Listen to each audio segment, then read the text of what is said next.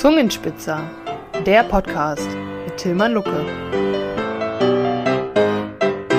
Willkommen zu Folge 9 des Zungenspitzer Podcasts rund um Kabarett und Comedy. Mein Name ist Tilman Lucke, ich bin Kabarettist aus Berlin und stelle jede Woche einen meiner Bühnenkollegen vor. Heute ist mal wieder ein alter Bekannter von mir da, nämlich Tilman Birr. Hallo. Hallo Tilman. Ja, und wir sehen uns ja auch schon äh, bald wieder und zwar in Burladingen zum Zungenspitzer Festival. Du bist am zweiten Abend dabei. Ja. Du bist ja einer der ganz wenigen Kollegen, die ich schon vor der Bühne kennengelernt habe. Das ist ja, interessant. Äh, stimmt, ja. Soll ich sagen oder willst du es Doch, erzähl ja.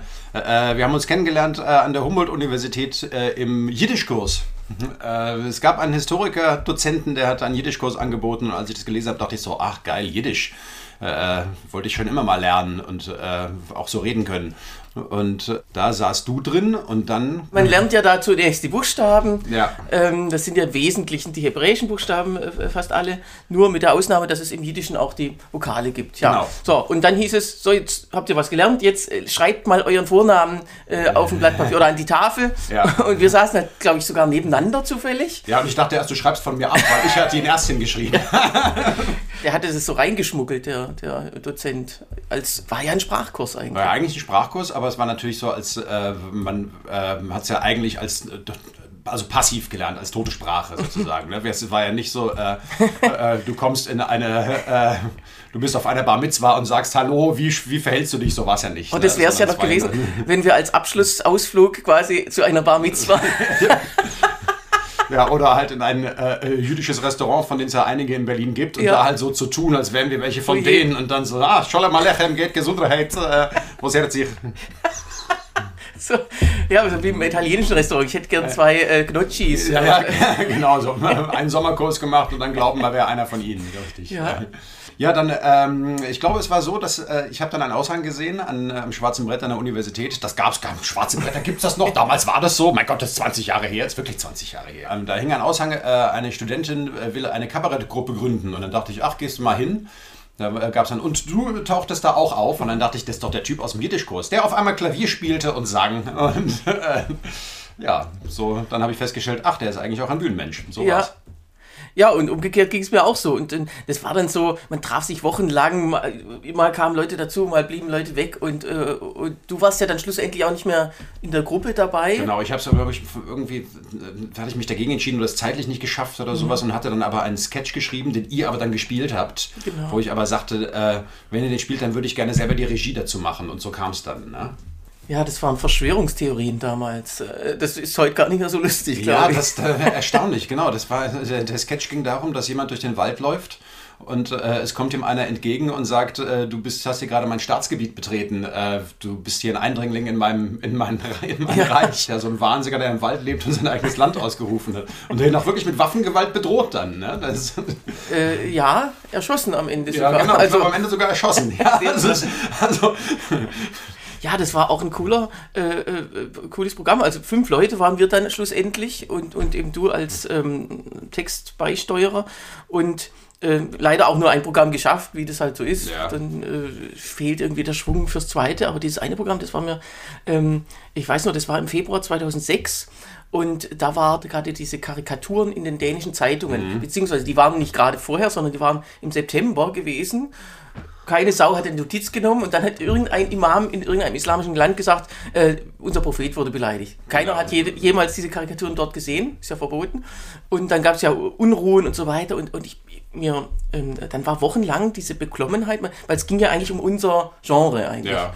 Wie später dann bei Charlie Hebdo. Und ich habe auch in, in Kabarett-Sendungen damals nicht gemerkt, dass das da The Thema war. Irgendwie haben sie sich da ein paar Wochen lang nicht angetraut. Und in unserer Show hatten wir einen kleinen Gag, da war irgendwie Osama Bin Laden in so einer Höhle beim Programmieren von äh, Terror-Homepages und äh, der kam also rein mit so einer brennenden, äh, mit, mit so einer Wunderkerze oben am Turban dran. Also wie in dieser bekanntesten Karikatur von Kurt Westergaard mit diesem, ja, mit der Bombe als ja. Abkopf. Und ähm, da gab es dann Szenenapplaus. Und da habe ich, echt, das war so einer meiner schönsten Applaus im ganzen äh, Bühnenleben, weil der, der bedeutete was. Ja. Der sagte, oh, da lachen die Leute zum allerersten Mal. Aber er hat sich natürlich auch gleichzeitig über die Karikatur lustig gemacht, ne? weil mit einer Wunderkerze oben drauf ist das natürlich nochmal so. Äh, naja, das war ja auch eine der, eine der flachsten, flacheren Karikaturen von denen, die da veröffentlicht wurden. Ne? Ich finde, sie trifft hundertprozentig zu. Äh, Das ist ein anderes Thema. Aber ähm, will, will man es technisch anders lösen? Ja. Die hatten so einen schwarzen Vorhang und da ist. Äh, haben wir ein Loch reingebrannt. also, so, jetzt aber zum aktuellen Tillmann Birr. Ähm, du bist ja schon seit Jahren dann auch. Wann hast du dann richtig angefangen mit der Bühne? Also, äh, dass ich davon leben konnte, das ging, glaube ich, 2009 los. Ich habe 2008 äh, hatte ich fertig studiert und habe ich einen Sommer lang als Stadtführer gearbeitet und dann habe ich gedacht, äh, dann, äh, ich wollte ja eher auf die Bühne und das ging dann relativ einfach und auch also einfacher als ich dachte und ich habe auch schnell davon leben können, was wovon ich total erstaunt war und dann habe ich glaube ich 2009 oder so äh, ging es dann so los, dass das mein Hauptberuf war, ja. Aktuell das Programm Birr Royal. Ja. Ist auch wieder, das ist immer schön, wenn man halt so, ein- so ein Wortspiel. Ja, ich, ich erinnere mich auch daran, wir haben also das Programm, das ich ja vorgespielt habe, das hieß letztendlich alles andere später. Und ich habe, als ich über, überlegt habe, wie das Programm heißen soll, war Bill Royal auch in der engeren Auswahl. Und dann sagte aber meine Regisseurin damals, naja, das ist so, man hat so Assoziationen zu äh, ZDF äh, Neo, wie hieß die doch gleich von Böhmermann, Royal, äh, auch irgendwie sowas. Naja, die Älteren natürlich dann eher zu Kir Royal, aber. Ja, ja, das äh, ist natürlich, das, Ja. so, so war es ja gedacht, Ja. natürlich, ne? ja, aber ähm, äh, andere hätten halt Assoziationen zu der Böhmermann-Show. Aber das ist ja manchmal so, man hat irgendeine Assoziation und denkt, die ist so stark Ja. äh, und so viele kennen es dann auch wieder nicht. Und man, manchmal hat man das wirklich nicht auf dem Schirm. Ja, das, äh, ich, ich weiß auch, äh, eine Möglichkeit, das Programm davor, das wie gesagt dann alles andere später hielt, äh, hieß, zu benennen, wäre auch gewesen die unerträgliche Leichtigkeit des Schreiens, weil es ging um Wut. Und meine Agentin damals sagte, oh, das wird überhaupt nicht gehen, weil die unerträgliche Leichtigkeit des Seins, das wäre eher ihre Generation, äh, äh, also Leute, die 20 Jahre älter sind als ich, wo ich dann sagte, naja, aber das ist ja, das sind doch die, die ins Kabarett gehen. Also das kann man ja, ah nee, aber wir wollen ja auch die jungen Leute erreichen und sowas. Also ich finde auch dieses Argument immer so seltsam, so, das war doch vor deiner Zeit. Wo ich dann denke, ja natürlich, deswegen weiß ich es ja. Wenn es nach meiner Zeit wäre, wäre es schwierig. Ja. also Also aktuelles Programm Bir Royal äh, und davon Ausschnitte, wie gesagt, am 8. Juni bei uns in Burladingen. Ähm, und du bist auch noch zu zweit unterwegs mit Ja. einem schönen Titel Welthits auf Hessisch. Genau. Ähm, das, äh, also ich bin in Frankfurt am Main aufgewachsen und äh, mache das mit einem Kollegen zusammen, den ich zwar in Berlin kennengelernt habe, der dann nach Frankfurt gezogen ist und der äh, dann bei meiner Lesebühne, die ich da betreibe, mit eingestiegen ist. Elis C. Bien und äh, der spielt Bass, ich spiele Gitarre. Wir übersetzen Welthits der letzten 120 Jahre aus meistens dem Englischen hinein in die Sprache der Liebe und der Poesie des Hessischen. Alles schon erlebt. Was war dein absurdestes Bühnenerlebnis? Also in einem relativ kleinen Ort, wo auch nur Saisonbetrieb herrscht, weil es ein Ausflugsort ein Urlaubsort war. Wir haben nur im Sommer Kabarett. Ähm, da kommt, kam man auch nicht mit dem Regionalexpress hin, sondern äh, der nächste Bahnhof war 30 Kilometer entfernt und ich habe mit etwas Mühe den Veranstalter dazu bringen können, dass er mich vom Bahnhof abholt. Ich habe kein Auto. Äh, da war er schon so ein bisschen ungehalten und als er mich dann abholte, sagte er, haben Sie denn Ihr eigenes Mikrofon dabei? Und ich sagte, äh, nein, wieso? Ja, Ihre Agentur hat gesagt, Sie bringen Ihr Mikrofon mit, wo ich dachte, das sagt meine Agentur bestimmt nicht. Und dann kam ich dahin und in dem Saal, es war nur ein blanker Saal, da standen nur Stühle drin und sonst nichts. Und ich sag, wo ist denn Ihre Tonanlage? Dann sagten die, was meinen Sie mit Tonanlage? Und dann dachte ich auch, was haben die denn geglaubt, was mit meinem eigenen Mikrofon, das ich mitbringe, passiert? Ich habe ein Mikrofon in der Hand und spreche da rein und dann wird es laut? Oder was haben die sich gedacht? Ja, das war schon ein ziemlich seltsamer Moment. Ich habe dann festgestellt, im Nebenraum stand die Anlage auseinandergebaut. Und ich habe es natürlich in der Zeit nicht mehr hingekriegt, sie zusammenzubauen, mich mit ihr auseinanderzusetzen. Deswegen habe ich nur eine einzelne Box genommen, die zum Glück zwei Eingänge hatte, wo ich mir dann die Gitarre und dann das Mikrofon reinstecken konnte. Dann habe ich über eine Box äh, den Abend bestritten. Und das, äh, ja, Also du hattest ging. ein Mikrofon da noch rumliegen sehen, oder? ja, genau, dein Mikrofon la- lag da noch rum. Ja, aber bitteschön dein eigenes trotzdem. Ja, ja, ja, genau. Man staunt aber, wie sowas, das ist wahrscheinlich jahrzehntelang etabliert, diese Bühne, oder? Also äh, läuft. Von, von dem, was, was die, äh, die Veranstalter erzählt haben, ja. Und dann erzählen sie einem ja immer, ah, hier war schon Dieter Nuhr. Ja, ja, so. das ist ja- was alles früher, sie was alle, alles ja. in, in goldenen Zeiten mal war, aber die sind ja so golden wohl nicht mehr. genau, ja. Jetzt spielt er noch die großen Hallen.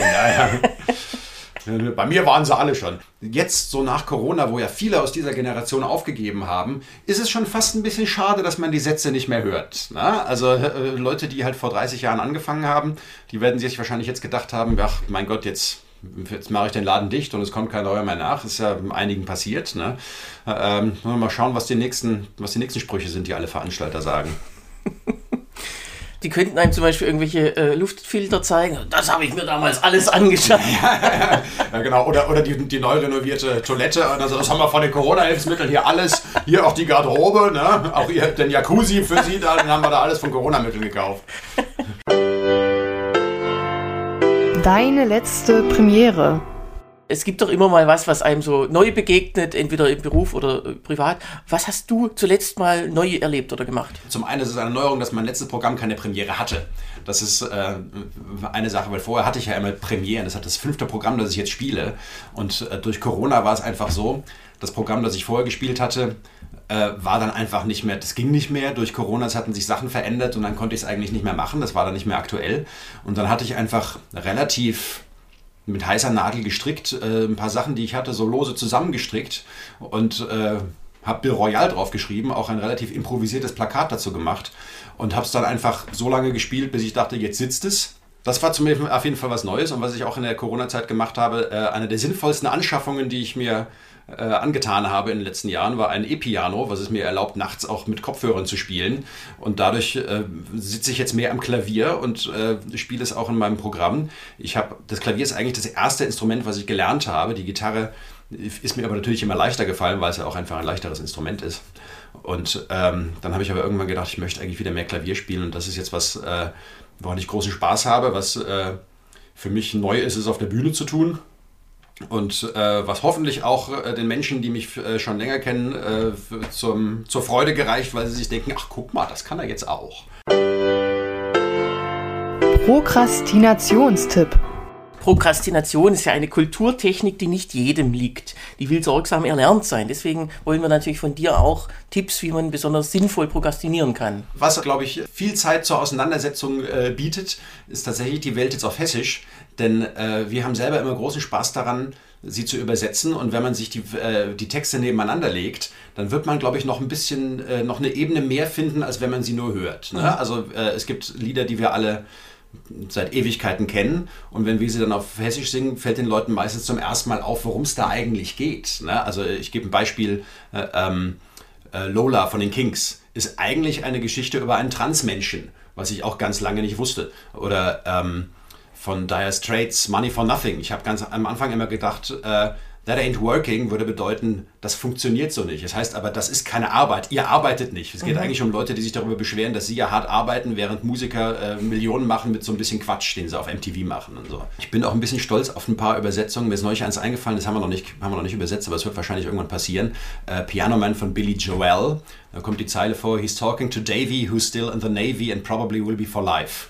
Und äh, als ich auf dem Fahrrad saß neulich, kam mir die Übersetzung und er redet mit dem Gustav, der ist noch bei der Luftwaffe. Finde ich eigentlich ein, ein super Reim, sagt genau dasselbe, nur die Waffengattung ist eine andere. Ne? Jetzt, ich bin ja Reimnazi und ich würde sagen, das geht nicht, aber. ja, ja, man muss dann, man, man, man muss so ein bisschen, man, man darf so ein bisschen da durchglitschen. Ne? Ja. Natürlich gibt es so Sachen, die. ja. Ähm, das sind so Sachen, also die Edith Jeske von der Zeller Schule, ähm, äh, so ein Textdichterseminar, die sagt immer, das ist die selbst erteilte Ausnahmegenehmigung. Und ja. wenn man sich die zu oft gibt, ist es ja, wird es ja entwertet, aber ja, mal. Ja. ja, und vor allem, was vor allem sehr empfehlenswert von dir ist, sind deine Bücher. Du bist einer der wenigen Kabarettisten, die auch ganz normale Bücher schreiben. Ganz normale Bücher. Was, äh, mein erstes Buch, On the Left See the Siegessäule, das ging ja über diesen Stadtführerjob, den ich damals gemacht habe. Wenn ich hochstapeln will, dann sage ich immer, es handelt sich um einen komischen Episodenroman, weil ich natürlich eine ganze Geschichte gebaut habe und man den großen Teil der Kapitel auch einzeln lesen kann. Jetzt schreibe ich allerdings gerade tatsächlich einen ausgewachsenen Roman, der dann im ähm, Herbst zur Buchmesse, zur Frankfurter Buchmesse erscheinen wird. Er wird heißen, wie sind Sie hereingekommen? Und eine tragende Nebenfigur in diesem Roman wird Vico von Bülow sein, der den meisten als Loriot besser bekannt ist. Der wird nämlich in diesem Jahrhundert werden. Und da habe ich gedacht, das wäre doch ein geschickter Marketingtrick. Ja, spannend. Und aus diesem, aus dem ersten Buch weiß ich noch einen Gag, der mir damals, oder eine Berliner Wesensart, die mich auch schon immer nervt, wo du sagst, äh, also der, der, Berliner kann bestimmte äh, Buchstabenverbindungen nicht aussprechen, zum Beispiel ERS äh, wenn es nicht betont ist. Ja, also es ist, ist, mir, ist mir bis heute ein Rätsel und äh, viele Berliner verneinen es auch, aber es ist mir überall vorgekommen. Beispiel ist äh, an der, äh, in der Humboldt-Universität gab es eine Cafeteria und da gab es ein Regal, da, wurden, da standen die Schokoriegel drin und da hat jemand handschriftlich äh, hingeschrieben, Knopper. Knopper 80 Cent. Knoppers geht nicht. Und also das Standardbeispiel ist Selta. Ja? Mineralwasser heißt in Berlin Selta, wobei es eigentlich Selters heißt, denn es ist nach einem Ort benannt, wo das aus dem Boden kam und der Ort heißt Selters. Und mir hat auch meine Bankberaterin gesagt, also um Altersvorsorge sollten Sie sich schon kümmern. Am Ende werden Sie so alt wie der Johannes Hester. Genau. Ich sage auch immer dem, Ko- dem Kollegen Till Reiners, wenn ich ihn treffe, sage ich auch immer, ach, Herr Reiner. Und Volker Pisper. Leider, Pisper, was genau. es leider nicht mehr gibt, ist die äh, Supermarktkette Kaiser. Kaiser, genau, ja. Aber vielleicht hieß ja Walter Momper ursprünglich Walters Mompers. Ist möglich. Da hat der Kollege Sebastian Hengstmann gesagt, das ist nun der berlinerischste Bürgermeistername, den man sich vorstellt. Ja, ja, Walter Momper, ganz genau, stimmt. ja, Kai Wegners. Kai Wegner ist auch möglich. Also ja. wir decken hier noch Sachen auf. Ja, also damit sind wir schon wieder am Ende. Das war's mit Folge 9 des Zungenspitzer-Podcasts. Tillmann, wir sehen uns ja schon nächste Woche wieder, nämlich in Burladingen im Theater Lindenhof zum Festival Zungenspitzer on Tour. Am 8. Juni, wie gesagt, mit dir und mit Kati Wolf, die wir neulich hier zu Gast hatten. Ein spannender Abend und ich darf das Ganze moderieren. Es gibt aber vom 7. bis zum 11. Juni insgesamt fünf Veranstaltungen mit jeweils zwei völlig neuen Künstlern. Also, wenn Sie da in der Nähe wohnen, kommen Sie einfach fünfmal, das lohnt sich. Nächsten Mittwoch, am ersten Tag des Festivals, hört ihr dann in Folge 10 äh, Severin Gröbner als Gast. 15 Minuten witzig, persönlich und kompakt und immer mittwochs. Über ein Abo auf einer Podcast-Plattform eurer Wahl würde ich mich sehr freuen. Ebenso über Fragen und Kommentare. Die könnt ihr unter podcast.zungenspitzer.de loswerden.